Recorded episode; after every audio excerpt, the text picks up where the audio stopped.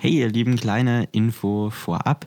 Ähm, ja sicher die meisten von uns sitzen auch wir gerade zu Hause, um diesen Podcast aufzunehmen. Das heißt, wir sitzen alle bei uns zu Hause und damit die Aufnahme klappt, sind wir auf eine gut funktionierende Internetverbindung angewiesen.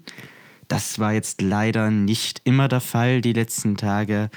Es ist viel los im Internet, viel Überlastung, es gab Abbrüche, deswegen kommt diese Folge leider etwas später, als wir das ursprünglich angedacht hatten. Das tut uns sehr leid, wir können es nicht ändern. Hier und da vielleicht ein paar kleine Abbrüche zwischendrin aus genau dem gleichen Grund. Wir hoffen trotzdem, dass es euch gefällt, dass ihr euch was mitnehmen könnt und wünschen jetzt eine gute Folge, gute Unterhaltung.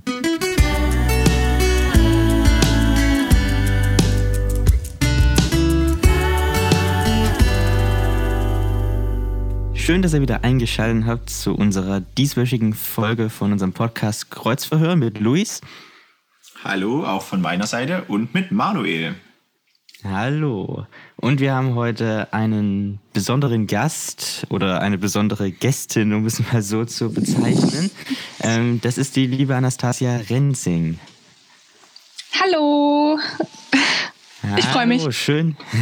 schön, dass du da bist. Ähm, Anastasia ist ein bisschen in einer besonderen Situation momentan, denn äh, sie wurde positiv auf Corona getestet und sitzt jetzt seit einiger Zeit in äh, Quarantäne bei sich in Regensburg. Ähm, und deswegen vielleicht erstmal die Frage an dich, bevor wir weiter über das heutige Thema Glauben in Quarantäne reden. Würde ich sagen, wir nehmen einfach mal deine fünf Minuten, damit du dich einfach mal ein bisschen vorstellen kannst, weil ich glaube, viele werden dich nicht kennen. Deswegen einfach was zu deinem Leben, wie alt bist du, was studierst du, was machst du sonst so, was ist auch deine Glaubenseinstellung, wie sieht dein Glaubensleben im Allgemeinen, im Normalfall aus? Ja, hallo. Erstmal, ich freue mich, dass ich heute dabei sein kann. Ich bin Anastasia und ich bin 23 Jahre alt.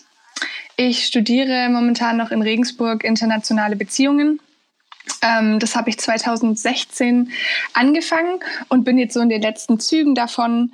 Ähm, schreibe gerade meine Bachelorarbeit, was sich natürlich jetzt mit der aktuellen Situation auch ein bisschen schwierig gestaltet. Aber ich probiere es zumindest. Ähm, und ich war nach meinem Abitur sehr viel unterwegs in der Welt. Ich war zum Beispiel in Benin, in Westafrika, habe da ein Jahr gelebt und habe dann auch danach so geguckt, ähm, wie kann ich das so in meinem Leben weiterleben, einfach in anderen Ländern zu sein. Und das ist auch der Grund, warum ich dann dieses Studium angefangen habe. Ähm, und ich war dann während meines Studiums auch noch in Tansania und in Chile zum Studieren und zum Praktikum machen. Und ja, das hat mich voll geprägt, diese Erfahrungen. Ähm, und ich bin auf jeden Fall auch sehr gewillt, ähm, in solchen Ländern wieder zu arbeiten oder da wieder zurück hinzugehen. Und das gestaltet sich natürlich momentan ein bisschen schwierig, denn ja, ich bin ein bisschen gefangen in Regensburg, gerade in meinem Zimmer. Ich wollte eigentlich letzte Woche umziehen, aber das ist dann nichts geworden, weil, ähm, ja, wie gesagt, Corona dazwischen gekommen ist und äh, ich mich in Quarantäne versetzen lassen musste. Ich gehe hier in Regensburg in eine ähm, freikirchliche Gemeinde, also in eine Pfingstgemeinde. Ähm, ich bin aber in der Luther, also in der evangelisch-lutherischen Kirche aufgewachsen. Ich war auch eine Zeit lang im Vogtland. Ähm, und fühle mich dem auch sehr verbunden. Aber ich habe gemerkt, in Bayern, da sind sehr viele Leute katholisch und ähm, ja, ich wollte einfach irgendwie eine lebendige Gemeinde, einen lebendigen Glauben und das habe ich in der Gemeinde, in der ich jetzt bin, gefunden und bin auch sehr, sehr dankbar dafür. Ja. Genau, das ist eigentlich alles, was ich jetzt so zu meiner Person kurz erzählen könnte.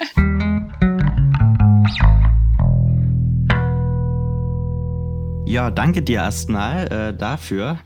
Ähm, bist also sozusagen ja wirklich eine Weltenbummlerin in gewisser Weise, ne? wenn man das so sagen darf, oder?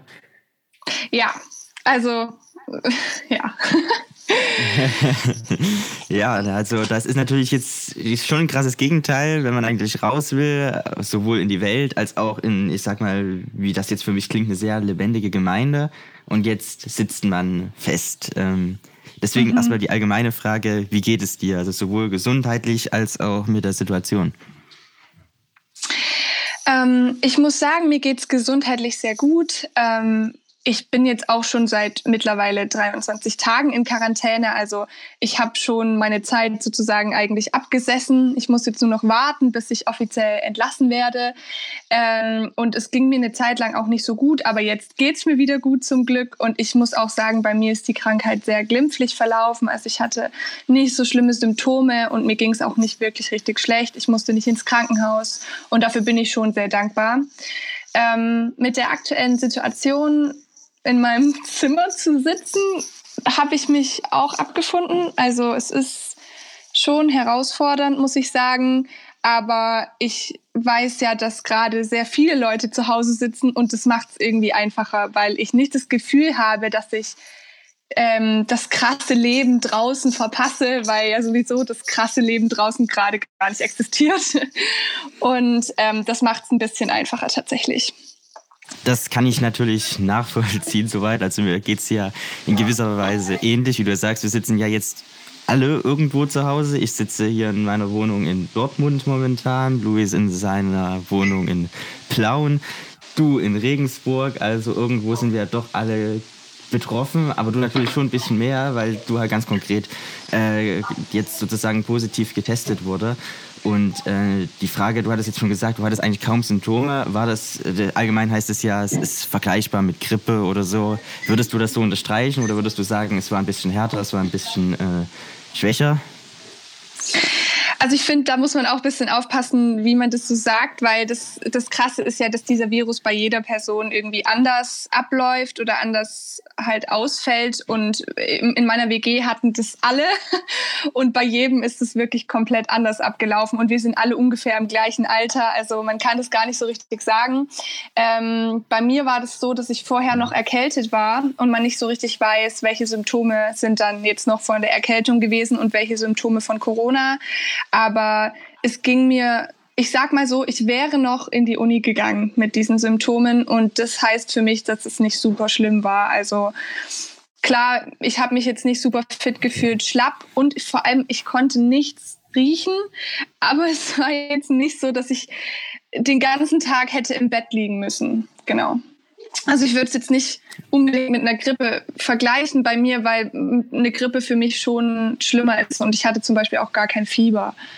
Ja. Ah, hast du irgendwie äh, Medikamente oder ähnliches bekommen und äh, hat es eigentlich lang angehalten? Oder, weil ich meine, du jetzt sagst 23 Tage in Quarantäne, ist ja doch eine lange Zeit eigentlich erstmal, aber wie du ja schon sagtest, ähm, ist es jetzt wirklich nur noch so, dass es dir eigentlich schon wieder gut geht und du nur noch auf die Testergebnisse wartest? Genau. Also ich hatte tatsächlich gar keine Medikamente, die ich bekommen habe. Auch meine Mitwohnerin, der ging es sehr, sehr schlecht. Die hat auch gar keine Medikamente bekommen. Ähm, wir wurden einfach nur in Quarantäne gesteckt und wir sollten eben abwarten. Und wenn es schlimmer wird, den Notarzt rufen, so ungefähr. Ähm, weil tatsächlich sind auch die Ärzte sehr, sehr überfordert und auch das Gesundheitsamt, das ist der Grund, warum wir auch wahrscheinlich immer noch in Quarantäne sind. Es hat erstmal fünf bis sechs Tage gedauert, nachdem meine Mitbewohnerin das Ergebnis hatte, dass ich dann auch getestet wurde. Und dann dauert es nochmal eine Woche, bis die Ergebnisse da sind. Also ich hatte erst mal anderthalb Wochen später so meine Ergebnisse und dann, dann fängt ja erst mal so richtig eigentlich alles an. Also es ist schon ähm, eher dem geschuldet, dass alle Ämter und alle äh, ja einfach ähm, Instanzen, die zusammenarbeiten, wirklich überfordert sind.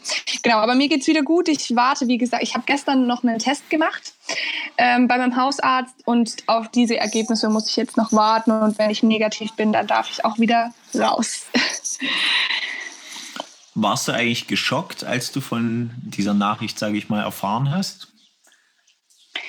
Also ich war ähm, geschockt, als ich davon erfahren habe, dass meine Mitbewohnerin das hat, ähm, weil das äh, zu einem Zeitpunkt war, wo gerade erst alles so ein bisschen anfing, also wo alles anfing, wo das war der erste Tag, wo die Schulen und Kindergärten und so zu waren und da waren, da war ich nicht so richtig drauf vorbereitet, wie das jetzt alles wird. Und ich dachte mir so, ich werde jetzt eingesperrt. Und das war sehr schockierend, weil letztendlich bedeutete das für mich es war für mich so, als hätte ich das Virus selber, weil ich musste ja auch in Quarantäne.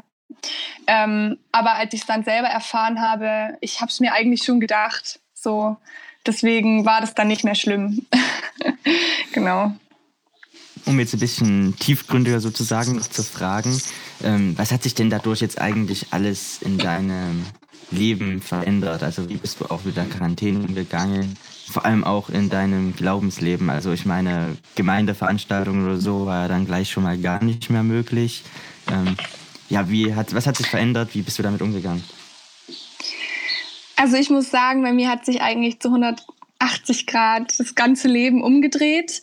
Ähm, ich bin eigentlich, wie man sich auch denken kann, ein sehr sozialer, geselliger Mensch. Ich verbringe ganz wenig Zeit zu Hause. Das können auch meine Mitbewohner bezeugen. Die fragen mich immer so, oh, bist du da? Ich komme um so 9 Uhr abends nach Hause und gehe morgens um 8 ähm, aus dem Haus. Ähm, und deswegen ist es, ja, schon krass für mich, mich nicht mehr mit meinen Freunden treffen zu können, nicht mehr diese sozialen Kontakte zu haben, nicht mehr zusammen zu kochen, Gemeinschaft zu haben, in der Gemeinde zu sein. Ähm, und ja, das ist einfach sehr herausfordernd für mich gerade, weil es total untypisch ist für mich, zu Hause zu sitzen. Ich bin der letzte Mensch, der daheim sitzt. Also ich kann es maximal so einen Tag aushalten, nur drinnen zu sein, normalerweise. Und deswegen hat sich wirklich in meinem Leben voll viel geändert. Es gibt ja auch Leute, die so das voll gerne mögen, zu Hause zu sein. Das ist einfach verschiedene Typen, aber bei mir ist es halt gar nicht so. Deswegen ist es wirklich herausfordernd. Und ähm, ich muss aber sagen, dass ich direkt am ersten Tag, wo ich erfahren habe, dass ich in Quarantäne bin, entschieden habe, dass ich es irgendwie als Chance sehen möchte. Ähm, und ja, auch mal irgendwie Zeit für mich zu haben, um an mir zu arbeiten und, und irgendwie ja einfach über Dinge nachzudenken, wo ich lange keine Zeit hatte, drüber nachzudenken, mir auch irgendwie so einen Plan zu schreiben, was ich alles so vorhabe im nächsten Jahr oder so. Ähm, ich habe ganz wenig Ruhe in meinem Leben und deswegen hat das für mich gerade vereinfacht, irgendwie mich zu fokussieren auf Dinge, neu zu fokussieren, neu auszurichten und ähm, klar, ne, in den ersten Tagen war ich noch super motiviert. also es ist dann ein bisschen weniger geworden. Ähm, und zwischendurch hat man natürlich auch mal Hänge, wo man sich so denkt, ich krieg hier einen Collar, ich einfach nur raus. Ähm, aber ich ja, habe gemerkt, so ich mu muss irgendwie eine Routine bekommen. Es gibt nicht mehr die Ausrede so, du, ich habe keine Zeit für Glaube und für, weiß ich nicht, ähm, Andacht und Bibellesen und so. weil ich hatte jetzt genug Zeit und dann habe ich halt wirklich entschieden, so hey, das ist voll die Chance. Ich möchte an mir arbeiten. Das ist eine Zeit, die nicht verschenkt ist, sondern die wirklich mir selber helfen kann, ähm, Dinge zu erreichen, auch wenn ich nur daheim bin. Und ähm, das hat mir dann so geholfen, mich wieder ein bisschen zu fokussieren. Genau, ich habe natürlich trotzdem irgendwo ein Gemeindeleben, weil ja, ich habe viele christliche Freunde und wir verabreden uns dann immer und schauen irgendwelche Livestreams zusammen an. Das ist dann ganz cool. Genau, ja. Und ich habe ich hab schon mir so ein paar Sachen rausgearbeitet, ähm, wo ich sagen muss, ähm, dass mir die jetzt geholfen haben, so mein Glaubensleben irgendwie weiterzuleben. Wollt ihr die hören? sehr gerne, sehr gerne. Ähm, und zwar, ich habe mir zuerst mal eine Quarantäne-Playlist erstellt ähm, auf Spotify und habe so einfach ein paar ähm, Worship, also so Lobpreislieder ähm, ja, rausgesucht, die nicht so äh, Mainstream sind, damit ich sie mir auch drei Wochen lang anhören kann hintereinander. Ähm, und genau, ähm, habe ja, dann mit meinen Freunden vereinbart, dass wir, also ich habe viele christliche Freunde auch im Studiengang und ich habe mit denen dann vereinbart, dass wir uns einfach jeden Abend verabreden, um äh, gemeinsam zu beten und ähm, uns ein bisschen auszutauschen, wie es uns geht. Ähm, ja, und das ist super. Also das ist wirklich ein riesiger Punkt, der mich auch jetzt total verändert hat in den letzten drei Wochen. Ich habe ange fange Bücher zu lesen, die mir in der momentanen Lebenssituation helfen können. Ich habe eine riesige Gebetsliste geschrieben von Bereichen, wo ich irgendwie ähm, noch an mir arbeiten will oder wo ich will, wo ich es irgendwie an Gott abgeben will ähm, oder Veränderung brauche. Und genau, und ich habe auch gemerkt, so boah, äh, es sind so, paar, so viele Gedanken, die in meinem Kopf rumschwirren, die ich jetzt aber irgendwo in echt nicht mit irgendjemandem teilen kann. Und deswegen habe ich einfach angefangen, mir das alles ähm, in, mein also in ein Tagebuch zu schreiben. Ich bin eigentlich der letzte Mensch, der Tagebuch schreibt. Also das ist wirklich, es ist sehr weit gekommen. Ähm, aber es hat mir einfach geholfen, dass nicht alles in meinem Kopf rumschwirrt und ich abends nicht einschlafen kann, weil ich über so vieles nachdenken muss. Ähm, und ich habe einfach gemerkt, so es ist voll cool, diese Reise, die ich auch gerade in meinem Kopf mache, in diesem Buch dann zu haben und auch später nachgucken zu können, hey, wo stand ich denn vor drei Wochen und was ist denn in dieser Zeit mit mir passiert? Ähm, genau, und ja, ich habe auch irgendwie gemerkt, dass mir das total hilft, dass es mein Herz voll geändert hat. Meine Herzenshaltung, diese Verzweiflung, ich kann nicht raus, hat wirklich verändert. Ich habe angefangen, meine Sichtweise ähm, auf Dinge zu ändern. Und ja, also ich muss sagen, ich habe das Gefühl, dass so auch mein Glaube voll intensiv geworden ist in diesen letzten Wochen was ich nie gedacht hätte am, Anfang, als ich dachte so, ciao, ich habe überhaupt keine Lust jetzt hier irgendwie irgendwas zu lesen ähm, äh, oder irgendwie an mir zu arbeiten. Das, das meide ich normalerweise. Aber das war jetzt eine Zwangspause, die mir ganz gut getan hat, sag ich mal so. Also würdest du sagen, jetzt nach 23 Tagen als Fazit Chance genutzt? Yes also klar, ne, man kann immer Dinge perfektionieren und ich will jetzt auch nicht abstreiten, dass ich manchmal ähm, sechs Stunden lang Binge-Watching von irgendwelchen Netflix-Serien gemacht habe, aber ähm, ich kann zumindest sagen, dass ich nicht unproduktiv war und das ist irgendwie ein schönes Gefühl, dass ich nicht nur rumgelegen habe, sondern auch irgendwie ja was irgendwie vorangebracht habe in, in meinem Herzen. Du hast von, von einer Chance, sage ich mal, auch für dich jetzt erzählt, weil du jetzt entschleunigtes Leben zum Beispiel mal hast. Mhm. Und siehst du irgendwo vielleicht eine Chance für Gemeinden, für den Leib Christi, sich da auch mal jetzt in dieser besonderen Situation irgendwo neu auszurichten oder auch Mission zu betreiben, ähm, Hoffnung nach außen zu tragen, so in die Richtung? War das jetzt gedacht? Also ich glaube, dass das gerade eine riesige Chance ist für die Kirche oder generell für, für die Leute, die an Gott glauben, weil wir zeigen können, dass wir nicht verzweifelt sind in dieser Situation und dass wir eine Hoffnung haben, die irgendwie weitergeht als die Quarantäne und die Unwissenheit darüber, wie lange diese Krise noch andauert.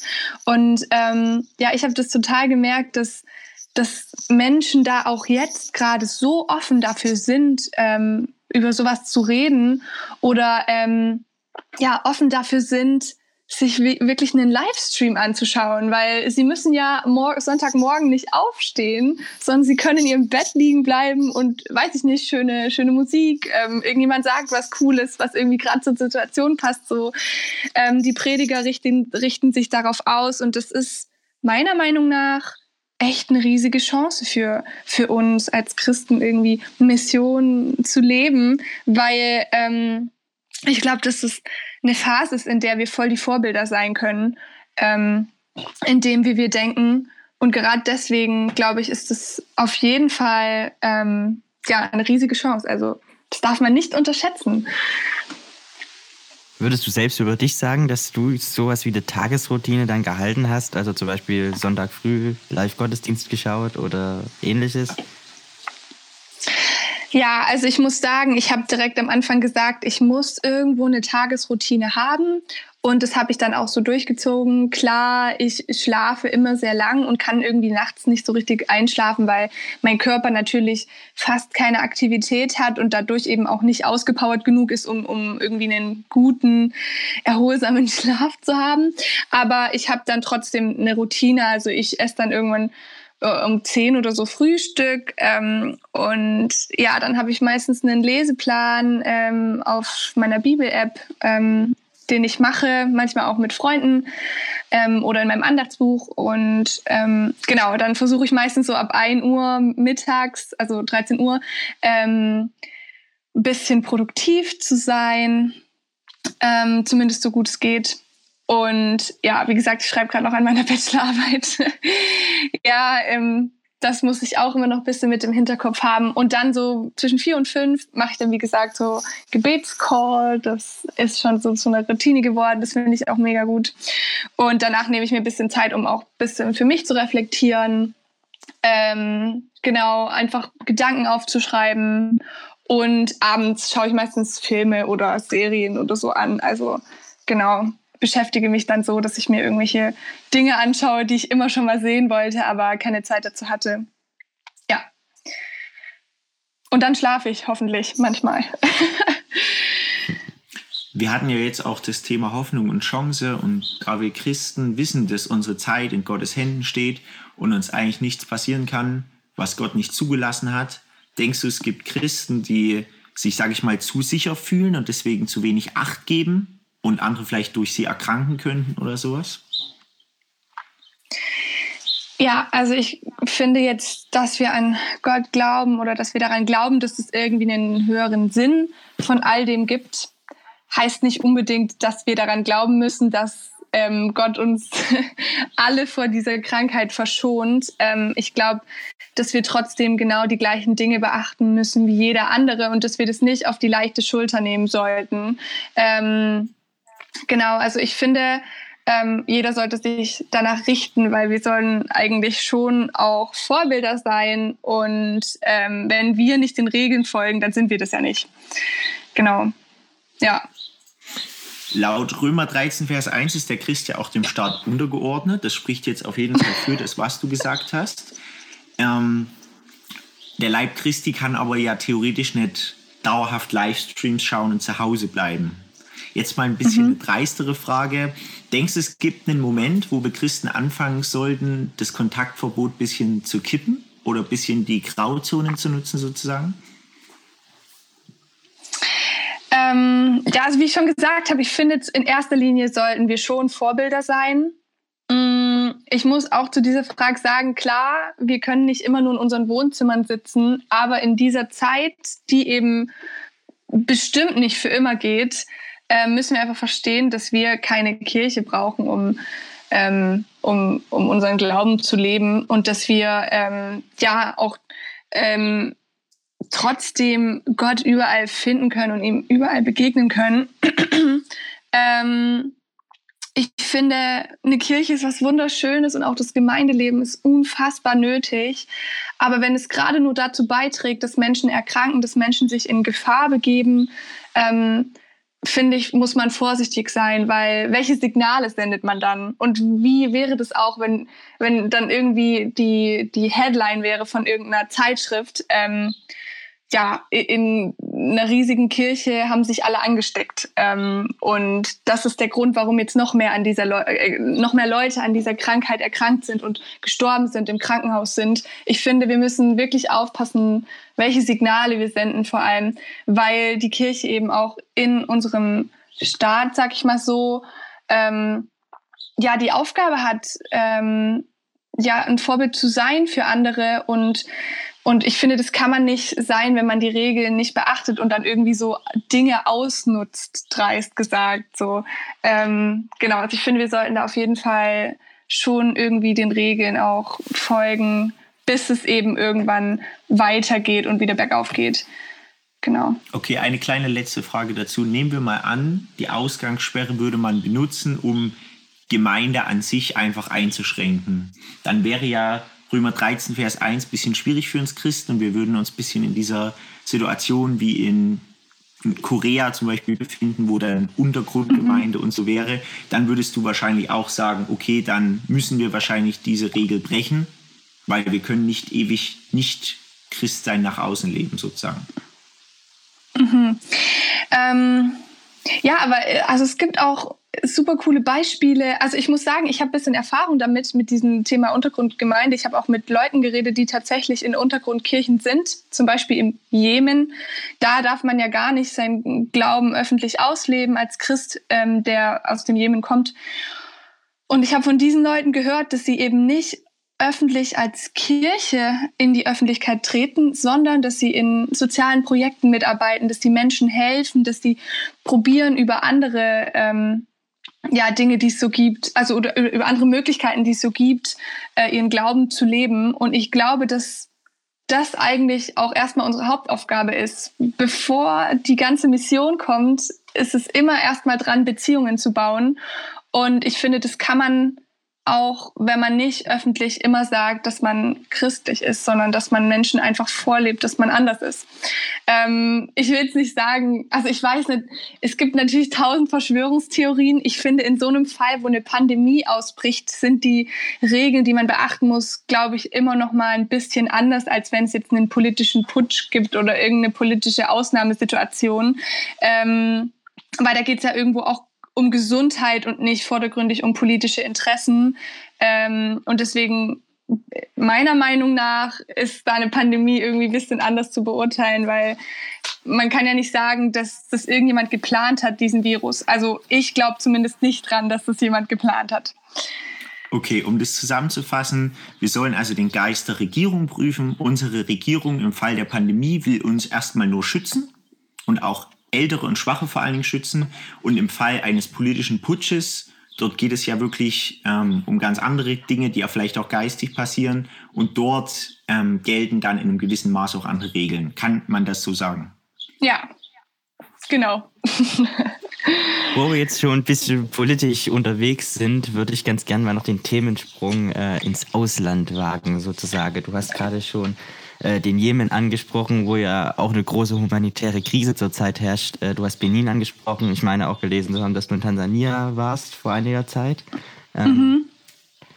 Das sind ja nun alles Länder, in denen teilweise Krisen herrschen, äh, die äh, mehr noch mit vielen anderen Dingen kämpfen, die Entwicklungsländer sind und wo das Gesundheitssystem weit nicht so stabil ist wie in europäischen Ländern trotz alledem. Wie schätzt du denn die Situation dort jetzt ein gegenüber Corona und vor allem machst du dir auch persönlich Sorgen um Leute, die du dort vielleicht kennengelernt hast? Also ich muss sagen, dass ich mir schon sehr doll Sorgen mache um diese Länder, weil ich weiß, wie Dinge dort ablaufen, ähm, wie Menschen an Dinge rangehen und wie Regeln auch ganz einfach mal gebrochen werden oder Regeln einfach nicht beachtet werden. Das bedeutet theoretisch, selbst wenn die Regierungen entscheiden würden, ähm, alle Leute sollen drin bleiben, könnten das der Großteil der Menschen gar nicht, der Menschen könnte das gar nicht machen, weil die also ihre Existenz daran hängt, dass sie jeden Tag rausgehen und Obst verkaufen, zum Beispiel. Äh, das ist natürlich jetzt nicht bei allen so. Es gibt auch sehr, sehr viele Leute, die jetzt, ähm, sag ich mal so, äh, in unserem, also die, die auch wohlhabend sind, die auch irgendwie Mittelschicht sind, Oberschicht sind ähm, und die natürlich an solche Regeln ganz anders rangehen, weil sie vielleicht andere Erfahrungen gemacht haben ähm, und die würden das dann bestimmt auch beachten, aber es gibt eben einen großen Teil der Bevölkerung, der das gar nicht beachten könnte, weil die Existenz einfach dranhängt. Und weil es eben keine äh, milliardenschweren Hilfspakete von den ähm, ja, Regierungen gibt, die dann die Bevölkerung so weit unterstützen können, dass sie sich über Wasser halten können. Es gibt einen ganz großen informellen Sektor und um den kann sich die Regierung ja schon mal gar nicht kümmern. Und das ist eben dieses Problem sehe ich sehr stark, weil falls so eine Pandemie eben noch weiter ausbricht in diesen Ländern, was ich sehr stark vermute, dann werden sehr viele Menschen daran entweder ihre Existenz verlieren oder sterben, weil natürlich das Gesundheitssystem nicht gut genug ausgebaut ist. Es gibt viel zu wenig intensivmedizinische Versorgung, bis gar keine, ähm, teilweise in verschiedenen Gebieten. Und ähm, genau, selbst wenn es die gibt, sind viele Menschen auch leider nicht dazu in der Lage oder sehen darin nicht die Priorität, sich diese intensivmedizinische Versorgung zu leisten, weil es natürlich auch sehr teuer ist. Also ich finde, ich für mich habe auch da einfach gemerkt, dass ich so privilegiert bin hier in Deutschland und eigentlich voll dankbar sein muss, dass ich nur in meinem Zimmer drin sitze für drei Wochen, äh, meinetwegen auch länger, weil ich habe zumindest eben im Hinterkopf, dass ich äh, gerettet werden kann, wenn sowas sich in diesen Ländern halt ausbreitet. Äh, wenn, wenn sich das in meinem Land ausbreitet. Und wenn es in diesen Ländern passiert, dann ist es halt wirklich eigentlich so ein seidener Faden, an dem alles hängt. Und da muss man vertrauen, dass die Regierung gute Entscheidungen trifft. Und ja, oft ist es einfach ein bisschen schwieriger, weil die Prioritäten in den Ländern anders sind. Das ist auf alle Fälle eine sehr besorgniserregende Prognose, wenn ich das so sagen darf. Ähm, ich meine, ich, ich bin kein, hm? ich bin kein äh, Pro, also ich bin kein Spezialist, muss ich sagen. Ich bin auch kein Mensch, der sich jetzt auch mit diesen ganzen äh, Krankheiten, die es so in diesen Ländern gibt, so gut auskennt, dass ich sagen kann, inwiefern sind die vielleicht auch schon vorbereitet darauf, ähm, dass sowas passiert, mehr als wir vielleicht sogar. Ähm, also ich finde, man kann nicht alles nur schwarz sehen. Man muss auch irgendwie sehen, dass die Menschen zum Beispiel ein ganz anderes Vertrauen in Gott auch haben und ähm, ja auch da viel mehr auch abgeben und sagen so, hey, äh, Jesus weiß, wie es uns geht und er passt auf uns auf. Also ich glaube, dass die gerade durch diesen Glauben schon voll viel bewegen können und deswegen denke ich mir, muss man sich vielleicht auch nicht so krass Sorgen machen. Ähm, aber realistisch gesehen ist es viel schwieriger in diesen Ländern, wenn sich diese Pandemie ausbreitet als bei uns. Auf alle Fälle nachvollziehbar. Die Frage, die mir da jetzt noch kommt, ist natürlich, ähm, was können wir da als, ich sage mal in Anführungsstrichen, doch privilegiertes Land, ne? also modernes Land mit einem relativ gut funktionierenden Gesundheitssystem im Moment noch ähm, tun? Beziehungsweise was können auch wir als Christen tun, um irgendwie den Menschen zu helfen, sollte es da sich wirklich noch zu so einer großen Pandemie ausweiten? Ähm, also ich würde sagen, als Christen, was wir in erster Linie tun können, ist beten. Ähm, ich bin der Meinung, dass Klar, falls da eine humanitäre Krise ausbrechen sollte, werden da sicherlich dann auch humanitäre Pakete von unserer Bundesregierung äh, verabschiedet werden und wir werden damit Geld unterstützen und alles Mögliche. Aber ich bin halt der Meinung, dass ähm, ja, in so eine, also dass man da eigentlich hätte, hätte schon viel mehr Vorarbeit leisten müssen, um die Infrastruktur eben so schon so zu verbessern, dass die Länder eben so schon darauf vorbereitet sind, falls was ausbricht. Momentan ist das ja nicht der Fall und falls sich die humanitäre Krise verstärkt, ähm, wird dann halt aus der Notsituation heraus gehandelt. Ähm, aber ich denke, darüber sollten wir uns jetzt vielleicht erstmal noch keine Gedanken machen, sondern erstmal noch ein bisschen optimistisch nach vorne schauen, sage ich mal so. Ähm, ich bin immer ein Mensch, der sagt, lieber optimistisch denken, weil ähm, ja, das, sonst wird man völlig deprimiert, äh, wenn, man auf, wenn man auf die Welt guckt. Und ich finde, man muss auch manchmal einfach daran glauben, dass es irgendwie, dass, dass gute Dinge trotzdem passieren und dass wir Menschen trotzdem am Ende äh, Entscheidungen treffen, die das Leben von anderen Menschen verbessern. Ähm, und ja, deswegen, ich will jetzt noch gerade nicht so viel darüber nachdenken, dass so, so viele Menschen dort sterben. Ich weiß halt leider auch, dass zum Beispiel in Tansania die Regierung äh, so schwierig ist, dass sie halt auch viel verschweigt. Also die Menschen wissen gar nicht, wie viele Leute schon krank sind und so. Und das machen die natürlich extra, um gut dazustehen. Und das ist natürlich schwierig, aber ich will jetzt einfach darauf vertrauen, dass diese Leichtsinnigkeit nicht ähm, in einer großen Katastrophe endet. Danke dir. Hoffen wir und beten wir für das Beste. Jetzt sozusagen zurück äh, zu uns. Ähm, du hast vorhin schon äh, angesprochen, äh, du hast eine Playlist zusammengestellt. Gibt es denn irgendwie die Möglichkeit, diese Playlist vielleicht auch den Zuhörern des Podcasts näher zu bringen? Natürlich. Ähm, und zwar, ich weiß, das ist, ich weiß gar nicht, wie ich auf Spotify heiße, aber ähm, ich gucke kurz nach. Die Playlist heißt Quarantine Playlist, also das englische Wort für Quarantäne und Playlist. Kleingeschrieben und auseinander. Und mein Name, also mein, ich glaube, mein ähm, Benutzername ist Mrs. Goes to Africa.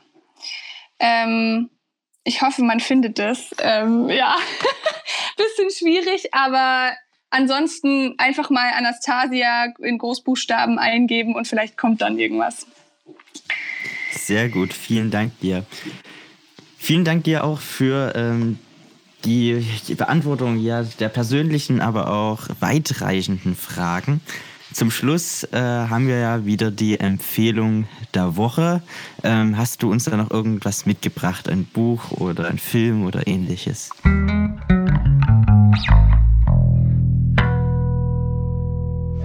Ich habe tatsächlich zwei Empfehlungen, falls ich die aussprechen könnte. Ich hab, haben wir ja, äh, haben wir ja richtig viel vor die nächsten Tage, Mensch. Eine große Empfehlung, die ich gern aussprechen würde für diese Zeit, ist einmal der Film War Room. Ähm, das ist ein amerikanischer christlicher Film, wo es äh, speziell um ja, Gebet geht und wie man im Gebet kämpft. Und ich kann mir vorstellen, dass es gerade in dieser Zeit total wichtig ist, an seinem Gebetsleben zu arbeiten. Und das hat mir voll geholfen, jetzt durch diese Zeit zu kommen. Ähm, genau, und als zweite Empfehlung würde ich gerne noch einen Podcast empfehlen von einer guten Freundin von mir, die ja voll die coolen Themen auch behandelt. Und zwar heißt der Podcast, den findet man auf äh, Spotify auch, wertvoller als viele Juwelen, alles zusammengeschrieben. Ähm, und ja, die Sarah redet halt einfach über wirklich alltägliche Themen, über was man sich so Gedanken macht. Und ich finde sie einfach voll die inspirierende Person. Genau, da könnt ihr gerne mal vorbeischauen.